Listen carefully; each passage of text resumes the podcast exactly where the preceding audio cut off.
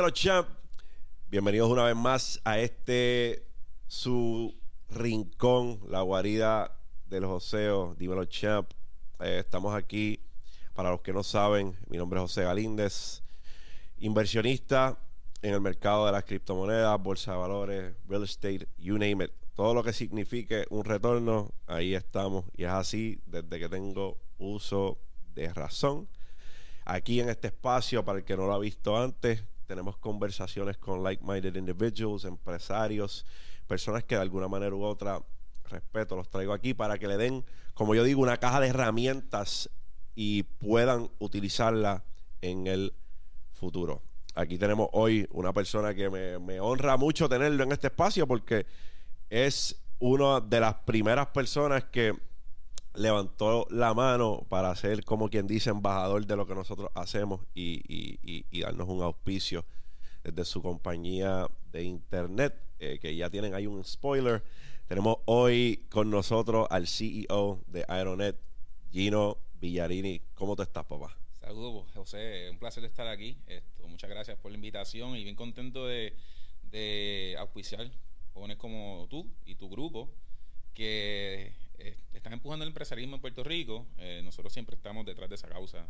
Eh, yo como empresario, cuando comencé hace tanto tiempo, me hubiese encantado tener a mi disposición el conocimiento que ahora pues, personas como tú y otros recursos, tanto internos como fuera de Puerto Rico, se consigue tan fácil. Esto, tú entras a YouTube y, puedes consumir un contenido tan y tan excepcional de, de, enseñanza y educación en todos los aspectos que tiene el empresarismo, que wow, me, me ponen hasta envidioso. Porque eso no existía hace, hace, eso, hace 20, 30 años no existía. Es súper bueno que lo mencionas porque muchas personas frecuentemente me dicen, ¿dónde, ¿dónde aprendo? ¿O qué es lo primero que hago? Y yo, papi, Google. puñeta, Google o YouTube. Porque ahora mismo además de pensar contrario a, opinión popular, cuff, cuff, boomers, eh, los millennials estamos viendo ahora, los digo que millennial, si tienes casi, si tienes 38 años como quieren el millennial, no creas que te no, creas que te escapaste. Gen X eh, pues lo, lo, contrario a lo que las personas piensan, yo entiendo que los millennials estamos afrontando, por así decirlo, los millennials y la generación que le sigue a los millennials a las generaciones más educadas de, estos tiempos, por así decirle, ¿sabes? Estas personas, estos chamaquitos se están educando bien temprano en, muchos temas. Finanzas uno de ellos. Y para mí, además de impresionante, porque yo a los 13 años sí estaba en mi meneo para buscarme el peso, pero... pero no estaba pensando en una 401k. Y hay chamaquitos de 14 años que ya están pensando en el plan de retiro. Y eso me emociona, porque los posiciona a que tengan libertad financiera bien temprano. Te voy a hacer una anécdota. Yo, yo vine a saber lo que era un 401k hace 10 años, básicamente, porque esa educación no estaba, en, obviamente, en currículo escolar, para nada. El currículo universitario, yo estudié, me gradué de Administración de Empresas y Mercadeo, no estaba en ese currículo. Y, y no es parte de, de, de la educación per se de, un empresario. Eh, y obviamente cuando tú sales a la calle y empiezas a montar tus negocios a tu manera, menos todavía. Así que hoy en día yo creo que la educación que tiene todo el mundo a disposición en, su teléfono es como que, wow, impresionante. Mira, yo, bueno que lo mencionas porque yo soy fiel creyente de que al menos aquí en Puerto Rico no puedo asumir portavocía del resto de los países de Latinoamérica, pero al menos en Puerto Rico yo entiendo que nuestro sistema de educación en cuanto a finanzas y preparación, ¿sabe? preparar a estos jóvenes a lo que se van a afrontar, a lo que se van a enfrentar cuando salgan de la escuela, requiere de una reformación y de una reforma, y es pero con carácter de urgencia. Sí, definitivo, definitivo. Eh, pero. Desde el crédito. Definitivo, sí, sí. Muchos de estos chamaquitos tienen el crédito jodido ya con 19, con 20 años. Sí, sí. Eh, no, no, no, no, no, tengo el bagaje para entrar en, un tema tan profundo como la educación en Puerto Rico, pero en general de lo que yo he visto, eh, y obviamente tengo dos hijos, y, uno está en college ahora y otro está en high school, eh, y pues tenido el privilegio de estar en escuela privada, pero como quiera, pues la educación eh, hace falta un, cambio radical. Mira, y, y, volvemos. Yo, yo solo creo que la, mi súplica o mi petición es que le demos más herramientas a estos chamacos antes de salir a la calle, antes de que se conviertan en adultos a la fuerza. Sí, sí, y volvemos, en muchas de las personas tienen el crédito devastado y tú le preguntas qué, con qué fue que le dañaron el crédito. Muchos los, dañaron hasta con un celular. Sí, sí, ¿Entiendes? Con un celular que no pagaron, lo tiraron a pérdida y se jodió el crédito. Y no tienen ni 20 años, tienen 20, 21. Y no saben que el crédito es una de las cosas más importantes que te pueden posicionar para ser exitoso. Sí, sí. O para darte un dolor de cabeza por el resto de tu vida. Yo ahí tengo que agradecer a, mi mamá, yo creo que fue quien me dijo cuando tenía 18 años, tienes que empezar a hacer tu crédito. Y sacamos una tarjeta de Sears. que nada, el límite era como 100 pesos. Yo ni me acuerdo cuánto era. Y el interés era como 20 y pico. Pero nada, por ahí se empezó esto. Así que, por lo menos en mi, en mi caso, pues, pues fue así. Pero, oye, estoy de acuerdo. Esto, el, crédito es sumamente importante y hace falta eh, educación en nuestra juventud. Mira, Gino, si alguien se encuentra contigo en un elevador y tú le tienes que explicarle en, lo que ese elevador llega del piso 1 al piso 5, ¿quién es Gino? ¿Quién es Gino? Para que no conoce. Wow. Eh, pues mira, yo soy eh, una persona bien curiosa. Eh, siempre me estoy preguntando el porqué de las cosas. Nunca, nunca pasé esa fase de, de los tres años para acá no es lo mismo ser curioso a ser efectivamente curioso. Ser efectivamente curioso te lleva a muchos lugares. Yo creo que yo tengo HDHD sin diagnosticar porque yo como que me hyperfocus en algo y hasta que no sé de rabo a cabo cómo pasó algo, como que no me desconecto. Me lo diagnosticaron a bien. Me da trabajo leer un libro grande, pero dame Wikipedia que estoy ahí perdido horas y horas, esto, brincando de, de, subject a subject. Esto, so que eso es bien curioso. Eh, me gusta mucho la parte de tecnología, me gusta cómo funcionan las cosas. Y eso me llevó a, ser empresario, yo digo, de, cierta manera. Esto, eh, en, su momento, eh, obviamente, pues, lo que era el capital, el dinero, era como una atracción ahí como que bien grande.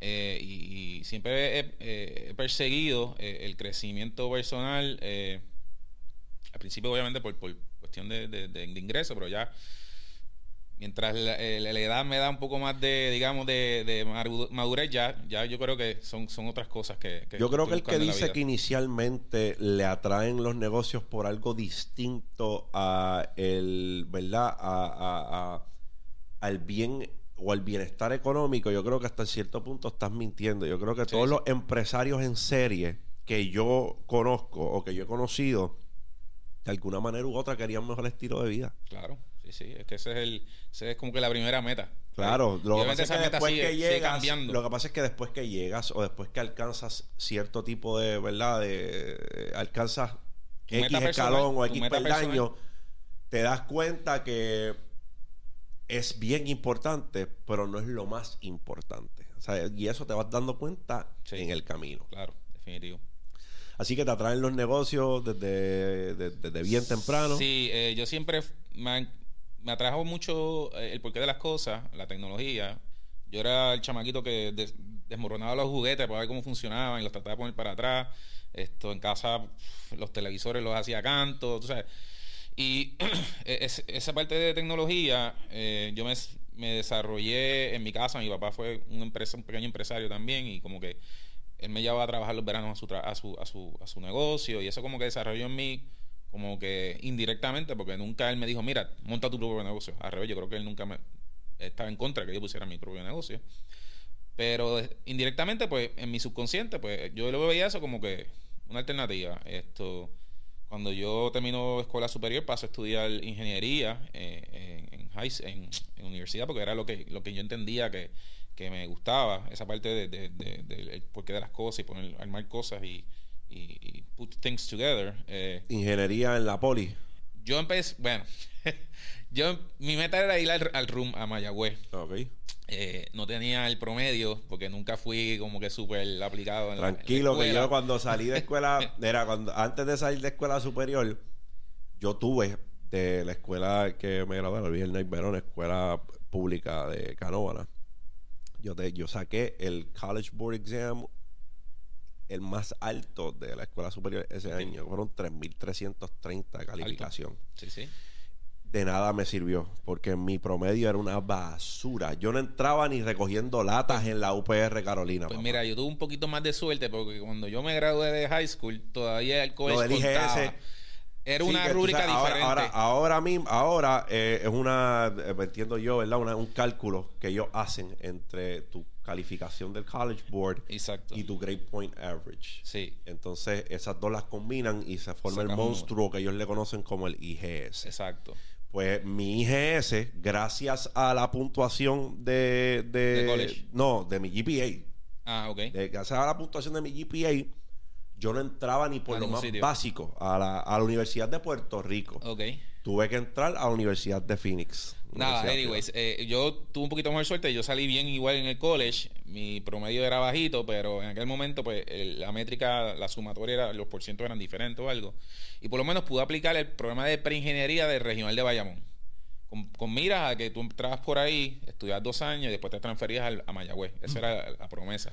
Eso es lo que hacía todo el mundo. Sí. Entiendo yo, subir Lo- el promedio un poco y, Y después... lo que pasa es cuando tú entras allí, tú no eres uno ni son 10, son como 500 que están en el mismo bote que tú. Y entonces el cupo en Mayagüez no es para los 500. El cupo en Mayagüez son para quizás 20 o- o 50 anualmente. Eso que yo dije, no, yo estudié un año en Mayagüez y yo no, yo no voy a llegar a Mayagüez. o sea, aquí hay un montón de gente que tenía mejores notas que yo. Y dije, mira, no voy a perder mi tiempo aquí. Me transferí a la poli, seguí estudiando en la Politécnica. Pero llegó un momento que dije, mira, eh, yo en ese momento ya yo tenía como que unos, había montado unos, negocios, ya yo tenía un, digamos, un negocio part-time eh, revendiendo teléfonos celulares en aquel momento de Cellular One, esto por comisión, y yo dije, yo realmente no quiero trabajar para, para nadie, yo voy a trabajar para mí mismo, voy a dar mi propio negocio. Y decido cambiarme entonces a la Universidad de Sagrado Corazón por, por dos razones, y tengo que admitirlo. Una, porque en aquel momento, en el 1995, la poli había mil hombres y tres mujeres y la cosa estaba era bien difícil allí la sinceridad vale. y entonces eh, me voy a Sagrado que obviamente había un balance un poco más saludable Ah, ah, hay un Eh, desbalance. Habla claro. me mudé a Sagrado terminé mi, mi bachillerato entonces allí de administración y mercadeo porque entendía que eso era lo que me, me iba a dar las herramientas que yo necesitaba para pues seguir en, en- en los negocios Súper. Y entonces eh, le damos fast forward al tiempo. Hoy CEO de Aeronet. ¿Cómo ha sido el, el- crecimiento, like, from back then a lo que ahora Aeronet? Mira, la historia de la es bien interesante. Esto, en 1999-2000, yo tenía, ya yo me había casado, esto, estaba viviendo con obviamente mi esposa, en, eh, me mudé, compré mi propia propiedad. Entonces tenía un pequeño negocio de, de continuar en la línea de celulares. Ya tenía como que dos o tres tienditas vendiendo teléfonos celulares, tenía como dos o tres empleados. Pero entonces siempre me quedé jugueado con la. Fui un fan súper grande del internet y tenía internet en mi, negocio. De, digamos en aquel momento lo que llaman alta velocidad en aquel momento era un poquito más rápido que Dial-Up. Cuando yo me mudé a mi casa nueva, eh, allí pues no había internet rápido, lo que se constituía rápido en aquel momento, lo que era Dial-Up. Y yo estaba súper frustrado con el internet que tenían en, ese- en mi casa. Y tenía que haber una manera de yo traer el internet rápido de mi oficina a mi casa. Entonces, con el poquito de background que yo tenía en telecomunicaciones, porque mi papá tenía un negocio de radiocomunicación, like radio, Ajá. de ambulancia y policía, y después tuvo una, una compañía de, de beepers, esto, sabía un poquito de telecomunicaciones. Como que 2 más 2 es 4, empecé a hacer in- eh, indagación de cómo funcionaba el internet, cómo yo podía mandar una señal inalámbrica para, like, beam, la conexión que yo tenía en oficina, a mi casa. Y en ese proceso de investigar cómo hacer eso, pues entonces obviamente empecé a comprar equipo por eBay y cosas como que viejas, a probar y ver cómo funcionaba, a poner todo esto put together. Puse una torre encima del negocio, apunté una antena para un monte que había cerca de mi casa, fui al monte, le dije a la señora del monte, mira, te tengo una antenita aquí, le voy a pagar el 50 pesos mensuales, me dijo que sí. Ok, monté eso allí, zumbé eh, el- hice como un, digamos, un repetidor, mandé entonces el internet para mi casa y funcionó. Y tan pronto pues, yo tuve conexión, pues se lo conté al vecino, el vecino quería, ah, pues mira, pónmelo a mí. El otro vecino, ah, pues mira, y yo, espérate, aquí hay como que, que hay una oportunidad de negocio, ¿verdad? Como que si tanta gente quiere, pues. Entonces em- empecé eso como, digamos, un side hustle within el negocio que yo tenía. Y le puse, empecé a ponerle, yo mismo, ponerle conexión a internet a mis vecinos, like putting together, era como que hack your own equipment. En aquel momento la industria de wireless internet, como se conoce ahora, no existía. Era básicamente tú tenías que poner tus equipos, build your own y ponerle un firmware especial y hacer un montón de cosas técnicas. Y me comencé a hacerlo con mis vecinos. Entonces mis vecinos, no, pues mi negocio es más abajo, yo lo quiero, el negocio. Y ahí yo decía, mira, esto, aquí hay una buena oportunidad de negocio. Entonces se pueden convertir en un negocio grande donde lo más bonito de todo es que es un ingreso recurrente. Esto, tú vendes una sola vez y eso te sigue generando ingresos por todo el tiempo que ese cliente esté contigo. Decido vender el negocio, esto fue 2000, 2001. Eh, vendemos mi negocio con el poco ingreso que generé con esa venta, comencé a vender el negocio de los celulares. De los celulares. La cadena ¿Eso fue en ¿Eso fue en qué año? 2000. 2000. En el 2000. ¿En cuánto vendiste ese negocio? 75 mil dólares. 75 mil, sí. Pagué unas deudas que tenía eh, y con el capital que me Por lo que sobró. Entonces, pues decido ponerlo todo a eso y meterle mano, ir full por ahí para abajo. Ok. O con eso comienzas Aeronet. Exactamente, comienza Aeronet. Esto, los primeros años, uno o dos años, Aeronet era One Man Company. Era yo haciéndolo todo. Cuca Gómez. Yo lo uso, yo lo fabrico y yo lo recomiendo. Literalmente yo lo fabricaba básicamente el equipo. Yo lo vendo, yo lo instalo, yo me trepo allá en el techo a instalar la antena, me trepo allá en la torre para poner la estación base. Era, era todo yo. Esto, yo, yo, yo tenía, mi, tenía una Pathfinder, estaba llena de escaleras y herramientas y 20 cosas y, ahí iba yo a montar todo eso. Esto ya que haber sido difícil porque es complejo, las instalaciones, sí, no, oye, el servicio. You name it, todo lo hacía yo. Esto tuvo unos ciertos momentos que sí, me dieron la mano ciertas personas cerca. En los veranos yo traía el primo de mi esposa y me ayudaba, cositas así. Pero most of the time estuve yo solo. Esto yo veo que el negocio empieza a coger un poco de, de, oye, de volumen. Esto se puede convertir en algo mucho más grande. Eh, y entonces ahí decido, oye, ¿cómo, ¿cómo yo puedo crecer esto? Escalarlo, estaba buscando escalar el, negocio. No tengo, ahora mismo pues no, no tengo el cash que yo entiendo que necesito para escalarlo al, nivel que yo escalo. Y pues voy a tener que ir al banco y coger prestado, que no me han echado porque yo estoy pelado. Tú sabes que. El eh, banco solo le presta al que tiene. Si tú estás jodido, no te despídete del banco. En ese momento también yo estaba en, un momento. Estaba en un momento financiero, digamos, un poco apretado, eh, eh, overall.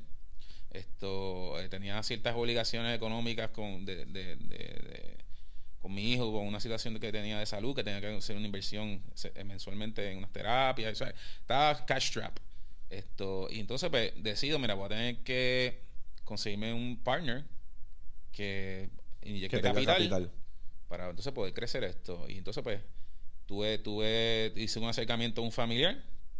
Eh, le hablé del negocio, ese familiar en muchas ocasiones me había apoyado con otros proyectos que habían fracasado, eso que no tenía muy, muy buen sabor en su boca de, la empresa. Actually, tenía una deuda con él. Eh, pero oye, de nuevo que creyó en mí, eh, en, lo que yo estaba proponiendo, tenía un poquito de results para demostrarle, mira, ya estamos, ya, ya estoy facturando mensualmente tanto, tengo tantos clientes, que no eran muchos, quizás eran como 100 clientes y no sé, estaba facturando a lo mejor 10 mil dólares mensuales, en verdad, pero, uh. era, era, algo, era, algo, que yo podía enseñarle. Claro. Eh, hice un spreadsheet Excel bien sencillo con unas proyecciones ahí como que de la manga production, pero era lo que yo entendía que, que dónde podía ir. Dónde podía llegar. Y creyó en mí y me dijo, pues mira, ¿cuánto tú has invertido hasta el día de hoy? Yo dije, mira, tanto. Ah, pues te voy a esa misma cantidad, nos vamos 50-50. Ok, no tenía otra opción. Y pues vamos. Esto, con la, obviamente con la visión de que esta persona, eh, siendo partner mío, eh, tenía potencial en el futuro seguir inyectándole al negocio si era necesario. O sea, que yo lo oí de, como un, un, inversionista de capital que me estaba dando un capital inicial. Pero si las cosas resultaban y hacía falta más capital para inyectar, él iba a inyectar. Tenía el potencial de que mientras fuera moviéndonos, podía inyectar más capital al, negocio. Y así fue. Esto, con esa inversión inicial, pues hicieron unas cuantas expansiones, se comenzó entonces a contratar personal oye, uno o dos empleados adicionales, un instalador que instalara, yo puedo librarme un poquito de eso. Eh, y along the way, esta persona también, pues, cuando fue necesario, inyectó capital adicional en el negocio eh, y siempre nos mantenemos en, partnership. Eh, el partnership de nosotros es bien, bien básico. él inyectó capital, yo he corrido todo y that's it. Y, y, Tú le das su en las distribuciones y, y ya. it, y ya. Y ya. Eh, eh, así que he tenido, Una persona que no entorpece tu he producto. tenido la suerte que esta persona ha confiado en mí y yo obviamente le he demostrado resultados a los últimos 20 años que se siente cómodo de que no ha tenido que intervenir en un momento en, en situaciones ¿Eso fue hace cuántos años? Hace como 18 años. Wow. Sí. Wow. Sí, no, eso. Un matrimonio exitoso, papá. Porque. es un matrimonio. Porque exitoso. sí, te digo, y lo digo de esta manera porque para los que piensen que no, una sociedad es un matrimonio. Eh, yo estaba bien, bien, digamos, en conflicto de, de traer, de estar en una sociedad, un partner, porque es difícil. Esa es la mentalidad Es del bien 90% difícil. de los puertorriqueños, por así decirlo. Eh, y, Y- yo creo que la clave del éxito ha sido esa, que, que, que esa persona ha confiado en mí plenamente, no ha tenido que inmiscuirse en day to day porque se le ha demostrado el resultado. Ok. Le ha demostrado el resultado.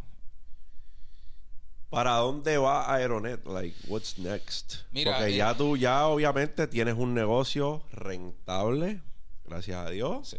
Tienes un negocio, ¿verdad? No tengo acceso a tus finanzas, pero sé que por lo que veo eh, eh, es un negocio rentable, es un negocio bueno.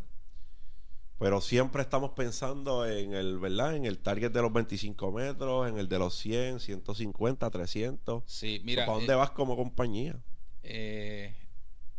yo no soy de poner planes fijos escritos en piedra porque este el negocio de, de tecnología es uno muy dinámico. Cambiante, cambiante, bien pero cambiante. Eh, eh, o En sea, días. Es, es una cosa ridícula, digamos. Eh, tú tienes que estar como que 20 steps ahead eh, de todo esto. Eh, sí, nosotros hemos, hemos hecho along the way ciertas inversiones. como opera una compañía como la de nosotros y como operan compañías celulares también, este- estas compañías necesitan canales para transmitir, digamos. Esto, tu teléfono usa un canal de radiofrecuencia que es necesario para que la compañía funcione. Y eso- esos canales son, digamos, yo lo llamo el real estate invisible, porque es limitado. Eso hay unas regulaciones de la FCC que definen, mira, de aquí a aquí es lo Es que se puede usar. La FCC hace una subasta, en los últimos 20 años han levantado billones de dólares en subasta para que las compañías adquieran acceso a esos canales y básicamente es un real estate limitado.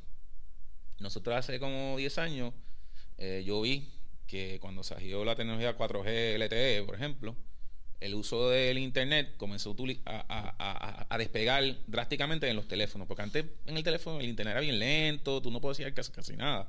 Cuando empezó entonces el LTE, que la gente podía ver videos y podía hacer esto, ahí el uso, el consumo del teléfono aumentó. El bandwidth que tú usas, antes era, qué sé yo, un mega, ahora está usando 5, 10, 20, 100 megas. Ahora los teléfonos llegan a 500 megas en el teléfono a velocidad de- del internet.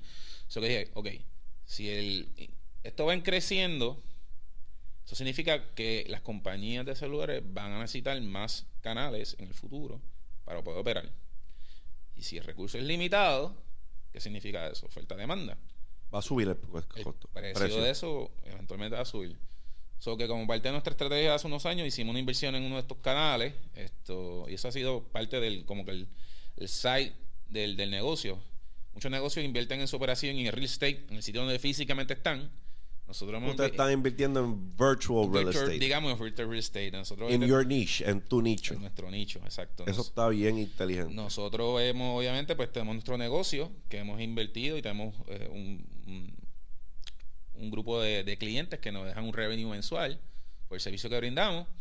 Pero también entonces tenemos hecho estas inversiones, esto, unas las estamos utilizando, otras no, de, en, en esta real estate virtual, porque hemos visto que el, el precio de ese real estate ha crecido in- increíblemente en los últimos cinco años. Y eso es par- parte del plan de nosotros. También ha habido unos planes de expansión fuera de Puerto Rico. Porque obviamente Puerto Rico es una isla 100 por 35, hay 3.5 millones de habitantes y there's so much internet you can sell.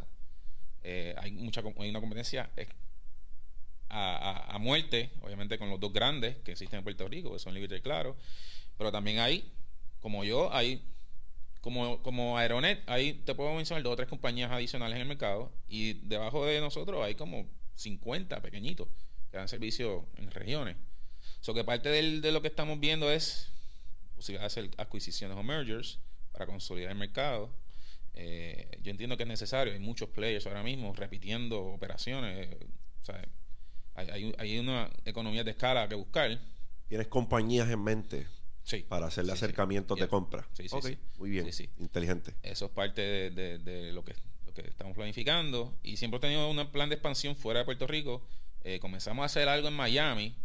eh, y ahí nos cayó el huracán. Después nos cayó la pandemia. Y hemos tenido que como que empujar esos planes un poquito a, más a futuro. Esto, pero ya eh, ahora el 2022 vamos nuevamente a retomarlo. Y esperemos que, que no venga otra situación adicional a, a retrasarnos ese plan. Yo creo que estás tomando un approach súper inteligente desde el punto de vista de mercadeo. Porque va, va a haber personas que a lo mejor discrepen de lo que yo, Mm. de, de lo que yo digo y yo no tengo problema con eso. Creo que cada vez es más marcado que los medios de comunicación tradicionales están mermando. Eso no lo digo yo, Claro. eso tú buscas los números, entonces sí, vamos a vamos a ver si estoy en lo correcto o no estoy en lo correcto. Definitivo. No quiere decir que mañana los anuncios del Super Tazón van a estar más baratos, porque Ujú. el Super Tazón es el Eso Super es- Tazón, es, es un mega evento, aparte, es un magno evento, Eso aparte. es un pero soy fiel creyente de que no van a dejar de existir los medios tradicionales de comunicación como el periódico, Mm. el- no van a dejar de existir. Pero sí veo cada vez más marcados que van a ser segundos o terceros en la fila. Y porque es que es bien es, es- este este es mi canal. Ujú, ujú. Yo no ne- y lo controlo yo. Exacto. Fulano me puede ofrecer un espacio en televisión, pero hay alguien que es dueño de ese espacio. Claro. Yo aquí, eh, esto es mío, y aquí decidimos qué hacemos. Y yo creo que el público se ha estado moviendo cada vez más, cada vez más, cada vez más. So, Aeronet, en este caso, está siendo bien inteligente en cuanto a, por ejemplo, cosas como colaborar con, con personas que tengan un foro o tengan eh, una, un, un canal. Ahora mismo, por así decirlo, tú estás siendo auspiciador de, de este espacio at a bargain. Yeah. Porque ahora mismo estamos comenzando, pero vamos a un paso acelerado. Claro. So, a mí no me cabe la menor duda que esta será una plataforma de más de un millón de suscriptores en los, pro- de- en los próximos años. Esto se va a dar, eh, esto, esto es cuestión de tiempo. Y ahí vamos a estar nosotros apoyando. Y vas a estar ahí. pero empezaste en una etapa bien prematura. So, tú te vas a, ne- a beneficiar de una audiencia mucho mayor porque este canal tenía 3.000 suscriptores hace dos meses y ya tiene 31.000. So, el, el, el, aquí lo que va a dictaminar dónde nosotros lleguemos es la consistencia. Y yo no me rajo ni para el carajo. Así que esto va a ser una plataforma de más de un millón de suscriptores. ¿En cuánto tiempo? No sé. Puede, puede tomarme meses, puede tomarme años. Pero de que va a suceder, va a suceder. Lo mismo, Claro que sí. Lo mismo hiciste con nuestro hermano de otra madre, Chente. Sí. Y no sé si mentores en línea también. Eres auspiciador de mentores en línea. Sí, señor. Solo que lo que lo- a lo que voy Estamos en es todos lados. a lo que voy es no no no a lo que voy es, es que es bien positivo lo que estás haciendo porque Sí, porque te van a ver muchas personas y yo creo que parte importante de cualquier negocio sea emergente o sea un, un negocio sólido en su mercado porque Aeronet no es de ayer Aeronet lleva 20 y pico 20, 20 20, 20 años Sí. So, estás haciendo lo correcto y que es que estás eh, siendo visionario y estás queriendo predecir el futuro sin predecirlo. Estás en lugares Sí, donde sí. sabes que van a haber muchos ojos antes de que lo hayan. Chente va a tener una plataforma de más de 3 millones de suscriptores. Todavía no tiene un millón, pero dale tiempo, va a tener una plataforma de más de 3 millones de suscriptores. So, tú estás siendo bien estratégico con eso. Si tú decides moverte a la Florida, eso te va a ayudar. Claro, claro. Esa es parte Y de. el mercadeo es parte esencial. Y, el, y la colaboración con influencers o con personas Sí. que estén en estos medios es bien inteligente. Mira, da- da- eh, eh, es bien interesante porque yo al principio que empecé el negocio tenía el mindset, digamos, digamos, yo lo traje de mi papá o algo, no sé dónde lo aprendí, de que el la mejor publicidad era el cliente que te recomienda. Y eso hasta cierto grado sí. Es- eh, tiene, tiene un grado Sí. bien grande de Sí. certeza. Pero, pero, pero, también tenía en mente que la publicidad era botar los chavos. Ahí estaba, ahí, ahí hay conflicto. ajá. Hay un conflicto. Ok. durante todos estos 20 años que yo llevo en negocio, llega un punto de que, obviamente, uno debe poder tener un crecimiento crítico en masa, pues tienes que usar publicidad. Porque there's so much word of mouth que, que puede ir around, tú sabes. So, nosotros comenzamos entonces a trabajar con agencias de publicidad pequeña, obviamente con budget limitado en el 2010 o algo así, hacer cual de cosas, cambios de imagen y todo eso. Pero yo me doy cuenta de que el trabajo que hace esa gente, y no es por despreciar el trabajo de la agencia de publicidad, pero no era lo que yo quería lograr, no estaba al nivel que yo quería. Ya 2012 empieza Facebook, Facebook empezó mucho antes, pero ya nosotros entramos en Facebook en 2011, 2012, la parte digital, y, yo digo, eh, aquí se puede hacer algo, algo más. No es hasta como el 2015 que yo empiezo a escuchar, me sale en YouTube una persona que tú también sigues, que es Gary Vaynerchuk, que al principio yo dije, ¿qué le pasa a este tipo? Este tipo como que...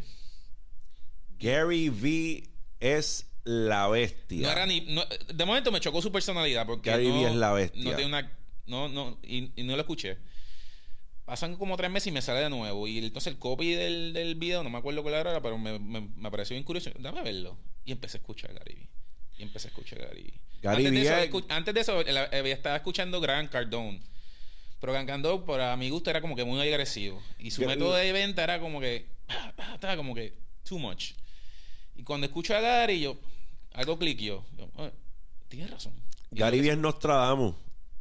O sea, Gary Vee predijo la venta de Instagram. Eso, no, eso no es chiste. Vayan y búsquenlo. Gary Vee predijo que Facebook iba a adquirir Instagram. Eso Así pasó. Y ha predicho un montón de cosas. Pues entonces cuando empiezo a consumir el contenido de Gary Vee, como que, like, every day, decido hacer cambio de estrategia, de publicidad en la compañía. Digo, no, olvídate. Olvídate de esta publicidad tradicional, nos vamos a ir todo digital esto, vamos a ver quién nos ayuda con esto. Empezamos inclusive nosotros mismos a hacer cosas internas. Yo decido entonces contratar a, personal interno para nosotros hacer cosas internas en digital. Que ahí que entra, aparte del equipo de marketing que nosotros tenemos, que es básicamente enfocado en digital, a Meredith, a Jay, a Carla y todo el resto del equipo, que están enfocados en lo que es digital. Y, realmente, eh, yo creo que no, no puedo decir que fue uno de los primeros, pero yo creo que fue uno de los primeros que, hicimos esa transición de, medios tradicionales a digital, eh, gracias a, este señor. Y oye, nos ha ido muy bien esto. Y es parte, yo creo que del éxito, porque eh, la publicidad digital, el, el, el, reach que tú tienes ahí y, el targeting que tú puedes lograr ahí es mind blowing. Y es orgánico. Y es orgánico. Es orgánico. Eh. Uno tiene que moverse a diferentes plataformas y seguir siempre estar actualizado. esto Pero oye, e, es una cosa increíble. Mira, te, eh, todo mi, el crecimiento que yo he tenido en este pasado año ha sido strictly basado en contenido y estar en los lugares que tengo que estar. A esto le debo le debo mucho a, la plataforma de Chente. La plataforma de Chente fue la plataforma de Chente fue un empujón que me expuso a ciertos ojos y esos ojos siguieron exponiéndome a más ojos, a más ojos, a más ojos, porque yo solamente he tenido dos apariciones en la plataforma de Chente. O sea, no es como que soy residente de Gallimbo Studio y voy toda la semana. Pero. No eres, Tim Gallimbo. No, bueno, soy Tim Gallimbo, pero. Soy Tim Gallimbo. Te amo, bellezo, como tú le dices a la gente, pero, pero no, somos acá. Incluso Chente, la primera vez que yo fui allí, Chente me hizo el acercamiento de que yo grabara todo mi contenido en, en Gallimbo Studio. Y pues por él ser una marca y yo ser otra, pues decido no hacer eso y, convertir esto en mi propio espacio. Eh, pero igual respeto lo, que él hace y donde ha llegado, porque cuando tú dices podcast en Puerto Rico, si tú no mencionas a Chente, no, no, oye. Eh, eh, está siendo un hater. Y volviendo al tema de, de, Chente, yo llego a Chente, uno, obviamente, porque vengo escuchando el, mantra de Garibí y él, obviamente, pues, eh, parte de su estrategia es la parte de los influencers. Pero yo comencé a escuchar el podcast de Chente porque me pareció interesante. Yo empecé a escuchar Mazacote como el capítulo 10 o 11, bien al principio. Y yo me dije a mí mismo. Cuando era solo audio. Era solo audio. Si yo dije, si yo, que soy dueño de negocio, y tengo, en aquel momento yo tenía, qué sé yo, 40 años, son edad, eh, estoy escuchando esto, tiene que haber otro de negocio escuchando esto también, tú sabes. yo dije, pues, yo creo que es tremenda oportunidad para hacer un sponsorship, cogerlo ahora temprano y que, oye, el nombre de nosotros suene junto con el de Chente. Y yo le hice un, yo le tiré, le tiré por Twitter, pues yo no lo conocía, y conectamos por Twitter y de ahí empezamos la relación. So, también eres un early sponsor de Chente. O sea, empezaste bien temprano en la plataforma de Cuando Chente. nosotros le, pusi- le pusimos el internet, todavía Gallimbo Studio estaba en construcción. ¡Wow! ¡Wow! Sí, sí. ¡Qué cosa Y- más y- impresionante! Y, y- y de ahí en adelante siempre estoy pendiente. Oye, ¿Qué yo- identificaste, ¿Qué identificaste en nuestra plataforma que te hizo decir yo quiero, yo quiero auspiciarlo? mira, eh, es el hecho de que... Raw, dilo como lo No, piensas. oye, eh, es el, empresa- eh, eh, el empuje del empresarismo. Esto, yo soy bien, bien fiel creyente de que acá en Puerto Rico hay que darle un empuje más fuerte a lo que es el empresarismo. Eh, oye, hay gente que está hecha para empresa, hay gente que no, pero ese empuje es el que te, te hace moverte y tú mismo realizar, ah, yo sirvo para esto, yo no sirvo para esto. Pero hay que hacerlo, hay que pasar por ese ejercicio. Porque tú no sabes cuánto, qué sé yo, esto, Elon Musk que están ahí como que en the rough, sin ser pulidos. Esto, so, so, nosotros nos hemos enfocado en apoyar eh, gente y, y- y grupos de personas, o blogs o influencers, que de cierta manera im- im- impulsan eso, esto, esa parte de empresarismo. Eh, en el caso de Chente, pues, eh, su contenido Contenido no está tan- popular, pero- contenido más popular, pero igual, eh, eh, eh, él está siendo empresario. ¿Me entiendes? Con su blog, Claro. con sus cosas, con todo lo que él hace. so que- Claro. so que, eh, eh, él, Él lo no, sabe. No es una producción de, de- de un canal de televisión, es él que lo está haciendo. so que él está dando un ejemplo también a, a las demás personas. so que siempre estamos velando to- todas esas personas que están en ese movimiento de empuje para el empresarismo de Puerto Rico y, y los queremos apoyar. Así que siempre estamos bien pendientes de todos estos grupos. Eso está perfecto. Eso está perfecto porque yo pienso que, que, que aquí estamos bien condicionados a ser empleados. Y es como que una mentalidad que hemos Sí. adquirido. Oye, y ser empleado no es nada malo. No, no, no, no, no. Pero digo que necesita más foro. como dice Gary Vaynerchuk, el número, el número 10, 11 de Facebook está gozando y es empleado. No, no, no, no, no, no, no. Si tú eres empleado y tú eres feliz, yo no tengo consejo para ti. No me escuches, apaga esto. Pero hay, eh, como Pues, dije, no diamonds in the rough que necesitan ser expuestos para ver si en realidad it takes what it takes. Exacto. ¿no? Hay personas que es- lo que empujan es tú es o ser empresario o ser nada. Ese no soy yo. Tampoco, claro. Yo soy eh, fiel abogado de que tú hagas lo que te trae satisfacción y felicidad. Si en tu 9 a 5 tú eres feliz, papi, no hay más nada que buscar. Really. Hay personas que simple y sencillamente necesitan eso, necesitan saber que poncharon una hora, salieron a otra y ahí terminaron sus preocupaciones. Definitivamente. Eso está bien, Eso está muy bien. eso está bien. Exactamente. No hay nada malo con eso. Y yo también entiendo que no todo el mundo tiene lo necesario para ser empresario. Sí, eh, eh, ser empresario es bien difícil. Tienes que ser masoquista. Para Eh, ser empresario oye. hay que ser cabrón de verdad. Mira, lo- una de las cosas de ser empresario es que te gusta la incertidumbre. Porque tus ventas de un mes y las ventas del otro mes Mira, no son iguales. A- a- ayer antes de ayer estaba en TikTok y vi un, un, un video de, de, de este señor Peña. Esto que decía: Entrepreneurship is like pregnancy. Everybody congrats, congratulates you, but they, don't tell me how many times you got fucked. So, ¿Me entiendes? Ese tipo es el más raw del mundo, brother. Es como que es verdad, tú Sí. sabes. Cuando tú llegas allá arriba, ah, sí, ah, el- el- brutal, que bien lo hiciste, pero ¿cuántas veces la pasaste mal? Oye, y, y- y yo llevo 20 años con este negocio, he tenido otro negocio Pasando antes, las de Caín. y las he pasado fea, esto, más cuando uno tiene responsabilidades con, con empleados, que llegan momentos que tú dices, mira, esto, ¿con qué le voy a pagar la nómina? O sea, esa gente está dependiendo de ti. Claro. Y pasa, eso pasa. Eso que, No, peor aún la- el, el bienestar de tu familia. Ujú. O sea, está fuerte porque sí, el empleado tiene que llevar comida a su casa, pero cuando los tuyos están pasando hambre, ahí cambia el Sí, juego, sí, papá. No. Eh, eh, así que el empresarismo no es para todo el mundo. Eh, yo personalmente, inclusive, y, y lo digo porque, porque hay que sacar el estigma. Yo soy paciente de ansiedad por el empresarismo, ¿sabes? Y lo digo porque es la realidad. Esto, el, el day to day takes a cracks on you.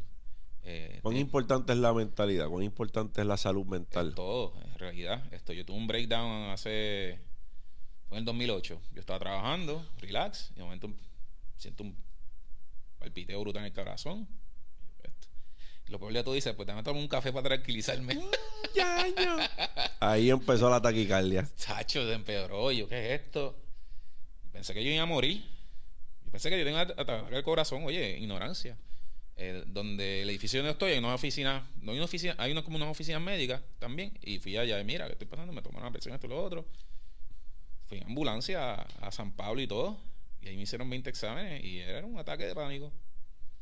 Que La para el que no ha vivido un ataque de pánico es una de las experiencias Sí, más horrible. horribles de tu entonces La vida. primera vez tú no sabes lo que tú te crees, estás muriéndote. Entonces después bregar con la situación de que ah, no, no puede ser mi cuerpo, un ataque de pánico, no, no, no, no. Entonces tú no le crees al doctor. Porque la mente te juega juego. Que lamentablemente vivimos en una sociedad que ha convertido la salud mental en un tabú. Definitivo. Y no, no debe ser así porque, oye... eh, Te da una bronquitis, ya tienes que ir al médico a chequearte. sí, sí. Pero te da una ansiedad y te dicen que estás loco Que para el loco. carajo. No, no, o, que, o que dejes el show, dejes el show. Definitivo. El show. Eh, Eso dice la gente hasta que le toca vivirlo. Eso, eso, eso casi siempre lo dice alguien que no pasado. Que no Cuando le pasa, cambia. se convierte en creyente, Y es una realidad y estamos viviendo un mundo que hay mucho estrés por todos lados. Cuando eres empresario, más estrés todavía. Eh, oye, hay que cuidarse, hay que cuidarse. Mira, después del ejército yo no le puedo dar la espalda a ninguna entrada. Yo tengo que sentarme mirando a la entrada. A la entrada, Y es algo, sí. claro. obvia- es algo que, obviamente, eh, siempre trato, si tengo una reunión, si es una reunión de negocio, trato de llegar siempre primero a la cena para poder posicionarme y poder mirar la, la, la puerta. Y es algo que me causa mucha Yo lo ansiedad. hago, pero más por tradición y por las películas. De esas de que dicen No, yo siempre los necesito- nunca le la espalda. No, no, no. Yo necesito, Pero, yo necesito claro. sentir que controlo mi entorno. Definitivo. Aunque eso no asegura que yo controle, Sí, pero, te da cierta seguridad. yo necesito saber que estoy en control. Cualquier, o sea, el que entre lo estoy viendo antes que me vea a mí.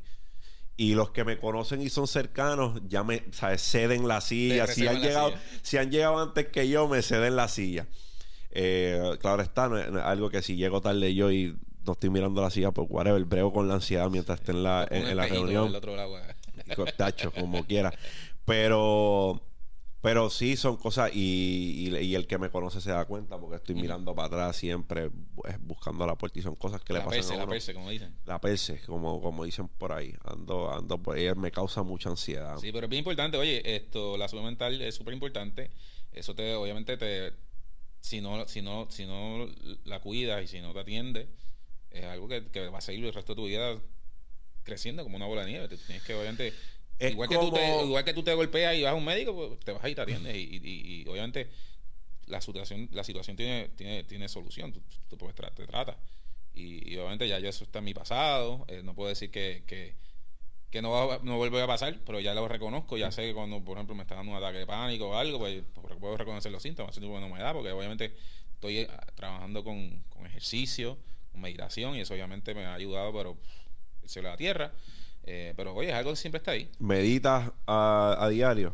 Pues mira, eh, trato. eh, a veces mi, mi forma de meditación es ponerme unos headphones y poner una música bien relax, quedarme como que tranquilo.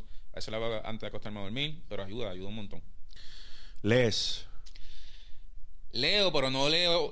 No puedo, se me hace difícil coger un libro completo y como que, como dicen por ahí, devorar el libro. Eh, Digerirlo. Sí, yo más, a mí me encanta aprender cosas nuevas, eh, de temas súper random. Consumo mucho conocimiento por, por, por TikTok, aunque tú no lo creas, esto eh, y, y Wikipedia. Y, y cada vez que hay algo que me interesa conocer, voy y me meto ahí como que full hasta que no conozca de rabo a cabo qué pasó. Esto, así que sí, sí, leo mucho. Pues mira, yo, como le digo a la gente, yo empecé cuando empecé con las redes de mercadeo y es que empiezo con la autoeducación. De la manera que yo lo encontré más fácil en aquel momento era escuchar los audiolibros. Ujú. Hoy en día le pongo 2X a la velocidad, papi, y ese, ese audiolibro va por ahí como Alvin y las Y, y ardillas. lo puede. Lo dijeron. ¿Es verdad? Sí, lo dijeron. Nunca Tú- lo he tratado. El oído se acostumbra, papá. yo- al yo- principio, sí. al principio te va a costar trabajo, pero ya la segunda, tercera semana estás, ya estás recibiendo la información y un audiolibro de 12 horas, papá, en 2X lo termina en 6. Sí, sí. y estás consumiendo mucha información. Mi vehículo es una universidad con ruedas. Yo de lunes Ah, a viernes, de lunes a viernes, eh, mi conmuta, yo lo que estoy escuchando Sí. es audiolibros. Ya viernes en la tarde, ya pues pongo la musiquita, sábado y domingo, pues me lo cojo off. Pero de lunes a viernes yo estoy audiolibro. Sí, yo siempre que estoy solo en el carro, obviamente que si estoy con mis hijos, mi esposa, pues me matan, ¿no? Ah, claro. Pero siempre estoy eh, más YouTube. Pero tienes una conmuta de tu casa a tu trabajo. Sí, ¿Cuán- sí. ¿De cuánto es? No mucho, 20 minutos. 20, pero 20 y Pero 20, cuando- sí. 20 para ir, Sí, 20 sí. para Y, virar. Por ejemplo, cuando salgo a hacer ejercicio, a caminar por la calle o algo, pues siempre. o estoy consumiendo un video de YouTube o un audio de Spotify. Pues Eh, ahí yo creo que entiendo que es un área que, que puedes incorporarlo a tu rutina y, y te puede ir bien. Puedo tratarlo. El último libro, audiolibro que escuché fue el de Gran Cardón. Hace Sell or be sold. Sí, sí, hace tiempito. Súper. Buen libro. Buen libro. Yo, yo tengo una lista de audiolibros que me han ayudado mucho. Entre ellos, Piense y hágase rico de Napoleón Hill, Ajá. Padre rico, Padre pobre, Robert Kiyosaki, Sí, sí, Cómo sí. ganar amigos e influir entre las personas, Dale Carnegie. Eh, entre otros, La psicología del dinero de Morgan Housel. El, el, el, es bien importante ese tema de, de uno auto aprender. Eh, Yo creo que uno de los factores que a mí también me ha ayudado a donde voy en el negocio. Cuando yo comencé el negocio, pues eh, eh, era algo bien técnico. Tú tienes que tener un bagaje tecnológico. Conocimiento técnico. Y, y- y realmente la parte que más me gusta del negocio, esa parte técnica. Eh, la parte administrativa no, no, no, No la te mejor. fascina No Me tanto. fascina. Me gusta mucho la parte técnica y la parte de marketing. Esos son como que mis dos. Pero eso te ayuda porque ninguno de tus instaladores puede venir a, men- a- a- a meterte una guayaba. Eso es lo que yo digo a todos ellos. ¿Entiendes? Yo he hecho aquí todos los trabajos que ustedes han hecho. No soy el mejor. Pero si ahora mismo yo tengo que salir a hacer algo, lo puedo hacer. Pero no- obviamente no soy el mejor. Y me, me he dedicado a que alrededor mío haya gente mejor que yo en esas partes. Eso es si la no- pendeja. Yo no quiero estar en un cuarto donde yo soy la persona más Exacto. inteligente. O sea, eh, eh, Yo, yo- eh, de eso no me ahora mismo la parte de todo lo que es ingeniería técnica, tengo un muchacho que, que corre eso y, y me da 20 patas, pero si algún día yo tengo que Puedes hacerlo. hablar con él y irme al negrito, pues sé, sé algo. Tú sabes. Y eso ha sido todo lo que yo he aprendido de, de la parte técnica. Eh, es self-taught. O sea, yo, yo no aprendí nada de esto en la universidad. Eh, la parte de lo, que- cómo funciona el Internet, eh, la tecnología detrás del Internet, algo súper técnico. Y, y, y fue aprendido por mi cuenta. Esto, en aquel momento ni YouTube ¿Qué estaba. recursos tenías para aprenderlo? Si tú supieras, esto, búsquedas en, en, en internet, pero no era contenido como que YouTube, eran like old school internet, páginas estáticas con escritos, imágenes. Eh, y también me uní mucho a, a foros técnicos, que a lo que ahora es como más o menos Reddit, antes eran los, los, Sí, se daban apoyo. los foros de, que habían de, de la industria y entraba ahí y había una comunidad bien grande de gente compartiendo información y leyendo, pero era mucho lectura, lectura, lectura, lectura.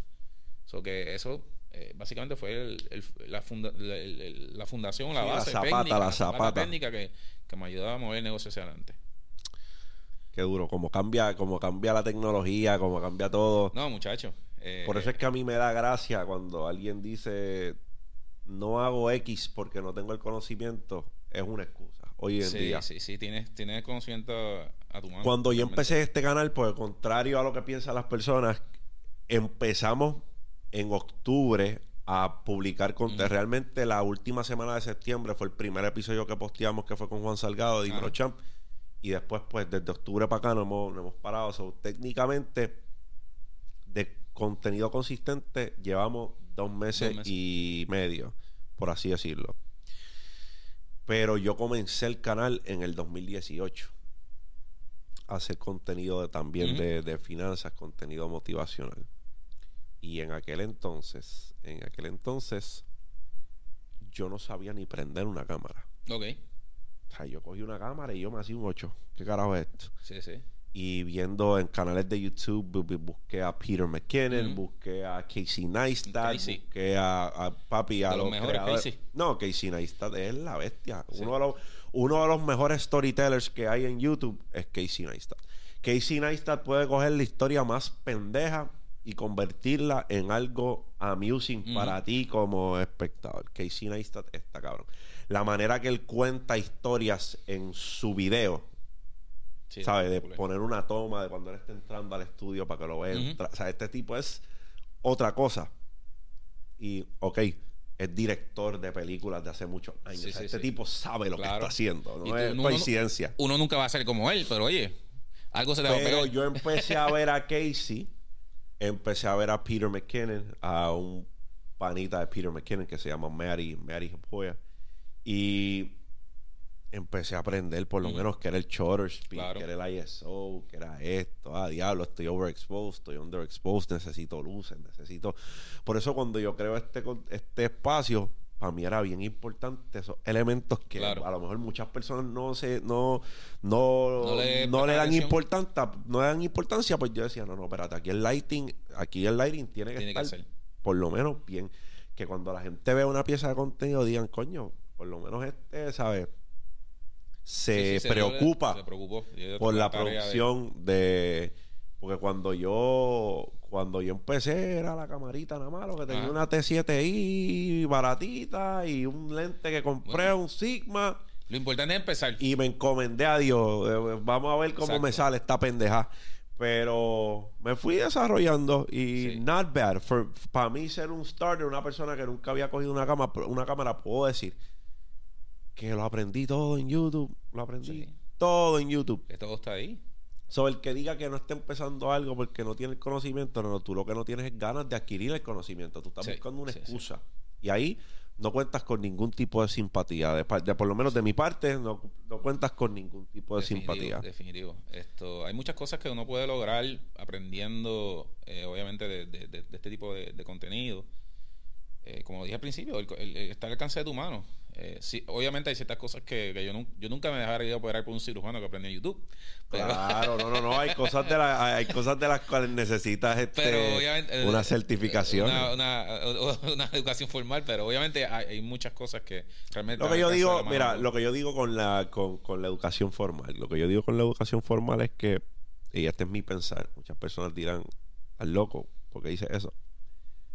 Mi background académico, eh, yo llegué a hacer una maestría en administración general. Ok, La, mi, mi bachillerato fue también administración general, pero concentrado en mercadeo. ok. Y yo digo que esos son los chavos más votados de mi vida. ¿Por qué? Porque pienso que la administración y el mercadeo con los recursos que tenemos hoy día son cosas que puedes aprenderlas tú mismo. Sí, sí. Soy sí, fiel creyente de eso. Pienso que, lo, que el currículo de administración o de mercadeo, si tú, tú puedes adquirir una Ujú. universidad en YouTube y en la calle, la calle, a- tirarte a ser administrador es lo que te va a enseñar. Sí, yo creo más en marketing eh, es como que full, ¿sabes?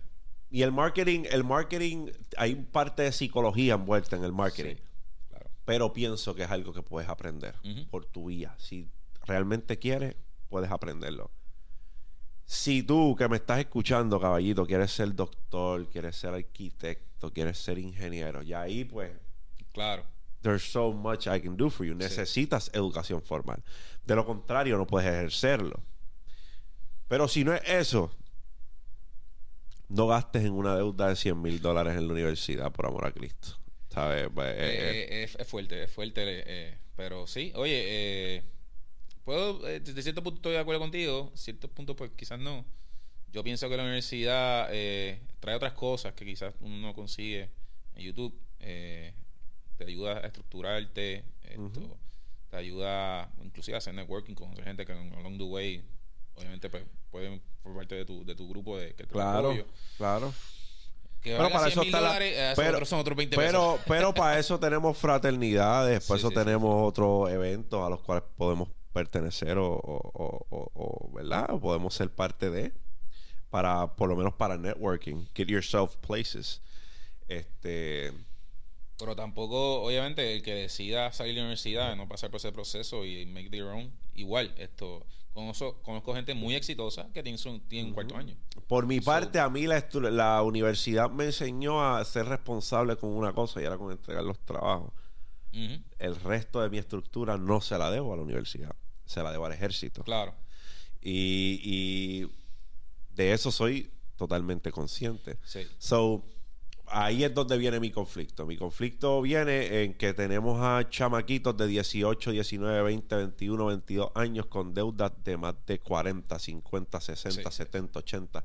No es justo. Para, No. la, para la educación que están recibiendo, no pienso que es sensato. Si tú necesitas una licencia para hacer lo que quieres hacer, vete y busca educación formal. Sí. Pero pues por eso es que digo, por eso es que digo lo que digo. Ya es una, cosa- una conversación más profunda, esto, ya que, pues, obviamente, esa deuda de 100 mil está más atada al sistema educativo actual, que está Ajá. bien heavy al, al capitalismo. Además de hablar de los porcentajes de interés a cuales Sí, están muchos. hay- Hay, hay, hay préstamos subsidiados y hay préstamos que no son subsidiados. Hay países que tienen educación gratuita universitaria. También. ¿Tú me entiendes? Es, Eh, es complicado, es complicado, exacto, pero claro. si hablamos del day to day, y todo lo que y todo lo que yo digo lo he explicado en muchas ocasiones pero hago hincapié porque es necesario yo estoy hablando de la realidad que vivimos nosotros Claro. aquí en.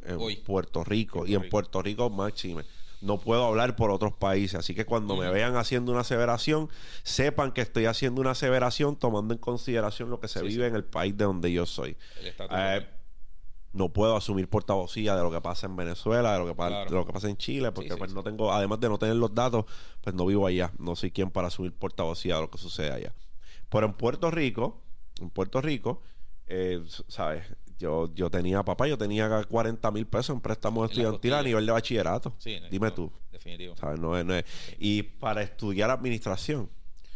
No, mi bagaje mayor de administración me lo dio el ejército y me lo dio el, El servicio ejército eh, es una escuela. Obviamente Claro. conlleva eh, un- una responsabilidad de que si en un momento hay un conflicto, pues obviamente... va a Oh, tener no, yo le vendí el alma al diablo.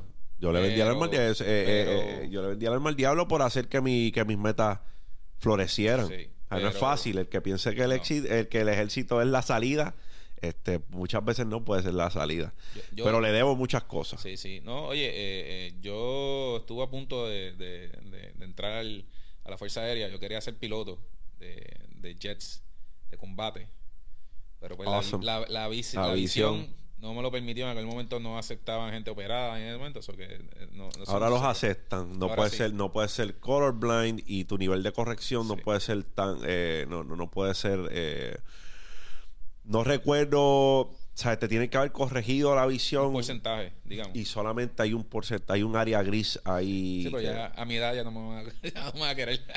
Pues eh, esos son otros 20 Por pesos. físico no lo voy a pasar. Creo que los, los waivers en el Army están hasta los 36 Ah, o muchacho, ya yo pasé 37 esa- años. ese tiempo. Pero, pero sí, yo fui oficial en las Fuerzas Armadas y me dio muchas herramientas. Entré como enlistado, entré como Ok. enlistado, hice dos años y medio y después fui eh, por mi parte del ROTC y después me comisioné. Ok. So que sí, eh, es algo que es algo que, que me cambió. Me cambió porque había muchas cosas que yo no hacía antes de estar en el ejército. Ok. Hoy por hoy las hago y es gracias al ejército. Igual me privó de muchas memorias, me privó de muchas cosas. No Mm. vi el nacimiento de mi hijo, no vi su primer año. Ok. So, hay, hay cosas que le reprocho al ejército, hay cosas en las que le agradezco Sí, sí. porque formaron la persona que soy. Igual, de no haber sido por el ejército, esa deuda que yo tenía, lo hubiese tenido que asumir yo. Exacto. Y la deuda la, la asumió el ejército. Ok. Así que Pues ahí eh, give and take. muchas cosas, balance. hay un balance Sí, sí, sí. En, en la decisión que tomé en aquel momento, que fue una decisión totalmente impul- de im- impulso, fue impulsiva. Ok. Sí, yo me vi con la cantidad de préstamos estudiantiles que yo tenía y yo no puedo con esta mierda. Eh, En el mismo edificio de la Universidad de Phoenix, Ok. El, el career um, el career counseling de, de todos de, de Army, del Navy. Ah, pero que son inteligentes, la tienen ahí por una razón. Ah, papá. Ah, no. Pendejos son. La Universidad de Phoenix estaba en el cuarto piso y yo eh, el recruiting station estaba Ah, en no, el chacho, primer piso. Estaba la oficina de Claro aquí. Pasa la Entonces, parada al de estudiantes, final- posibles al- candidatos, viene. Al final del pasillo estaba el Army. Coast ¿Cuál es la universidad más cara? A ver, ah, ahí voy a poner la oficina. Phoenix, ahí voy a poner la oficina. y entré, cogí un mock ASVAB test que te Ah. dan ellos con un ASVAB de embuste a ver cómo sale. Salí alto. Y ahí se le prendió el bombillo al reclutador. Digo, "Eh, tin". vamos para encima. Y tremenda cogida de pendejo que me dieron con el trabajo y con el con el bono, porque pude haber pude haber buscado eh, mayores beneficios con la calificación que obtuve, pero eso después Te tú lo aprendes porque yo no tenía familiares en la milicia. Sí, sí. Yo soy el segundo en mi familia en entrar al ejército. Y el primero se había retirado hace ratón Sí, sí, que no- del queso, que no sabía no ya cómo. bagaje No, no sabía ya cómo funcionaba el, la vuelta. Ok. So, viéndolo desde ese punto de vista, pues me tiré a la suerte. Pero, wow, eh, ha sido de verdad, de verdad, una. de- dejarle una caja de herramientas al que te está viendo si quiere empezar una un business venture, no tiene que ser el de internet. Sí, mira. Déjale que con qué lo dejas, cómo empiezan. Mira, eh, oye, te tiene que gustar. Eh, eh, donde tú vayas a emprender, tiene que ser algo que te guste, porque tienes que dedicarle al mi, mi corazón a, ese tema. tienes que conocer bien el mercado, conocer bien el, el, producto que vayas a ofrecer, el servicio. Y, y, realmente identificar bien la, la, necesidad que haya para lo que tú quieras ofrecerle. Eh, sin, sin eso, realmente no tienes negocio. O sea, tiene que haber una necesidad en, o crear una necesidad. O sea, siempre está esa variante. Así que eh, lo más importante eh, para emprendedor, saber que realmente quieres hacerlo. exponerte al proceso y ahí puedes identificar si realmente estás hecho para eso o no. Eh, y saber que tienes que tener mucha paciencia, te toma mucho tiempo, no va a tener un éxito de la noche a la mañana. Eh, tienes que dedicarle largas horas eh, si realmente quieres que, sea exitoso. Así que tiempo y, paciencia es, la clave. Tiempo y paciencia, palabra clave, paciencia. Aquí estamos viendo un empresario que le ha dedicado una vida completa a su negocio, 20 años me siento viejo, José. No, no, que va, que va. Con ese statement. Que va, que va. Te está empezando a vivir ahora. 40 and 50 is the new 30. Gracias, gracias. Este. Sí, yo creo que eso es un problema en la manera que nosotros vemos la vida, porque las personas viven a veces tomando en consideración la menor de las probabilidades, que es que nos morimos mañana, y descartan la mayor de las probabilidades, que es que vivamos más de 70 años. So, cuando tú lo analizas, en realidad, muchos de los que piensan que están tarde para empezar. No, eh, realmente no. Tan temprano. No, no. Oye, eh, parte de, lo que estoy haciendo ahora, obviamente nosotros tenemos un exit strategy y posiblemente no estemos aquí en cinco años, está haciendo otra cosa diferente, pero siempre, siempre está eso en mis planes. O sea, ¿qué voy a hacer? ¿Qué, cuál, es el next step? No como Aeronet y lo que significa Aeronet, sino como persona. como persona, que yo voy a hacer. ¿Tienes planes de inversión en otros mercados o inviertes en otros mercados? ¿Eres inversionista en el mercado de la bolsa? ¿Eres inversionista en bienes raíces? Mira, eh, en bienes raíces tengo unas cuantas propiedades, no es mi fuerte, son propiedades que... Multifamiliares. Eh, tengo una que tengo en Airbnb, tengo una casa que, que, obviamente ahora estoy alquilando porque... ¿Cómo se está moviendo el Airbnb? El último dos años ha sido fuego a la lata. Espectacular. Antes estaba muerto, pero los últimos dos años ha sido fuego a la lata.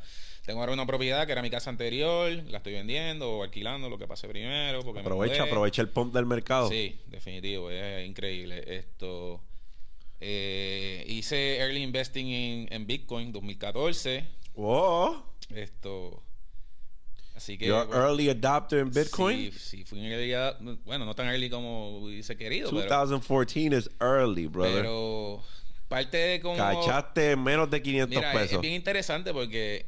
Como yo estoy en este, en este grupo de gente de tecnología y yo voy a conferencias y todo esto, usualmente los muchachos que tienen este negocio como el mío, que no son operadores grandes, no son una, cable, una cablera, una compañía como Calaro, son operadores más pequeños son estos tipos bien empresariales y bien tecnológicos y siempre están metidos en todos lados. Entonces yo voy a una conferencia en el 2014 y hacemos una reunión, en unos sofás, estamos allí vacilando y alguien saca el tema del Bitcoin. Yo ni sabía que era Bitcoin en ese momento. Y, me explican, no, que esto es una moneda digital.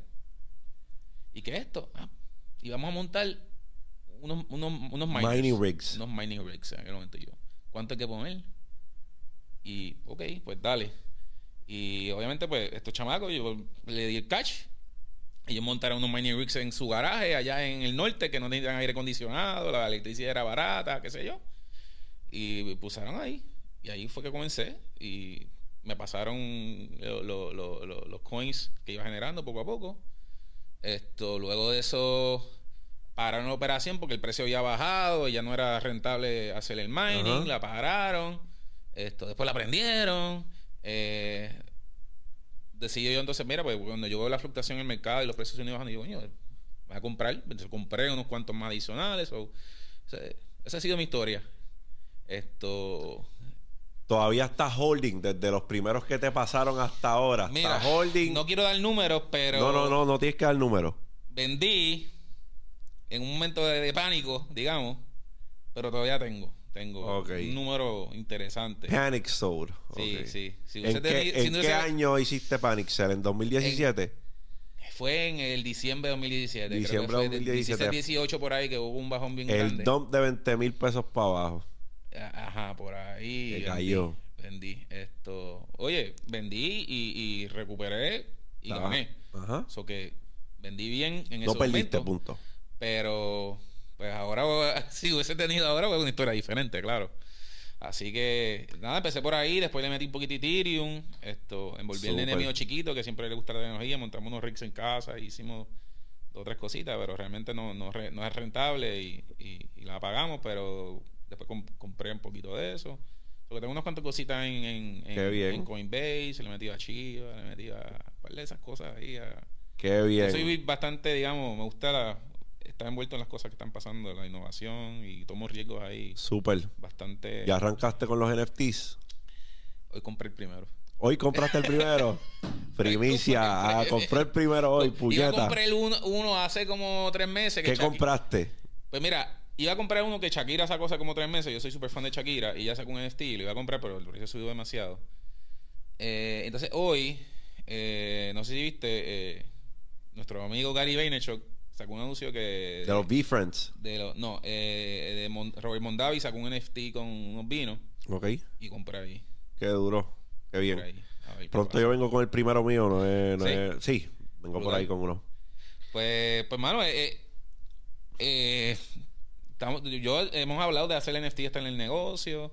Esto vamos a empezar a coger cryptocurrency como método de pago ahora. so que Súper. siempre estamos eh, tratando de ride the, the- the- la Ride the wave de, de, de estar ahí. Porque de eso se trata. Este negocio de tecnología, uno tiene que estar ahí. Paso adelante la competencia. Paso adelante. Outstanding. Este, creo que eso es muy bueno. Ser visionario es parte de lo que te va a seguir posicionando al, ¿verdad? Al- Hay que estar siempre cinco pasos adelante. A la vanguardia, papá. adelante. Esa es la vida del empresario. So, sí. para mí, tremenda, tremenda conversación. Me da mucha alegría que, que, que, ¿verdad? que tengas esa visión, porque como, como te dije, eso es algo que te va a posicionar en el resto de las cosas que hagas. Por mi parte, esta ha sido la conversación de hoy con Gino. Gino, de verdad que esta es tu casa. Gracias, gracias mil, gracias y mil. cuando tú quieras venir aquí, las puertas están abiertas. Gracias y mil. creo que se llevan muchas herramientas eh, las personas que nos están viendo en la audiencia de tu parte. Como siempre, dímelo, champ. Esta es la guarida del joseador. Si este contenido ha sumado de alguna manera a tu vida, dale like, dale share, dale de comer al algoritmo para que sigamos creciendo con la espuma. Champ out.